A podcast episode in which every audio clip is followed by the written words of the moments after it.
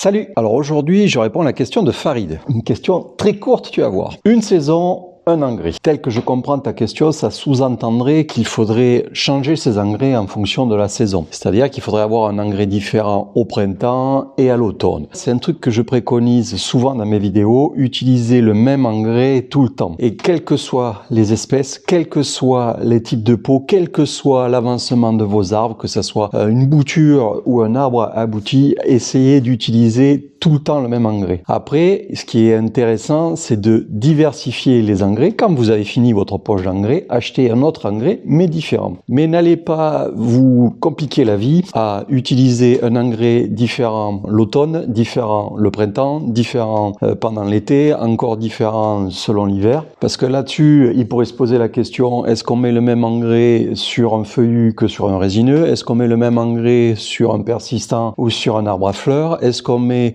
engrais différent sur un arbre qu'on a travaillé ou qu'on n'a pas travaillé, l'objectif quand même, c'est de vous simplifier la vie. On trouve aussi parfois ce conseil qui nous dit pas d'azote, pas d'engrais avec de l'azote à l'automne. Alors encore une fois, euh, une légende urbaine, euh, l'azote organique, et je le reprécise encore une fois, l'azote organique est essentiel pour vos arbres pendant l'automne. Cet azote organique ne va pas jouer le même rôle qu'au printemps. Cet azote organique va servir à la plante pour ses défenses immunitaires, va servir à la plante pour son débourrage, pour son démarrage pour le printemps prochain. Donc s'il vous plaît, de mettez-moi des engrais complets, mettez-moi des engrais avec de l'azote à l'automne. Donc Farid, te tracasse pas la tête, utilise le même engrais toute l'année et normalement ça devrait bien se passer. Si le bonsaï t'intéresse, abonne-toi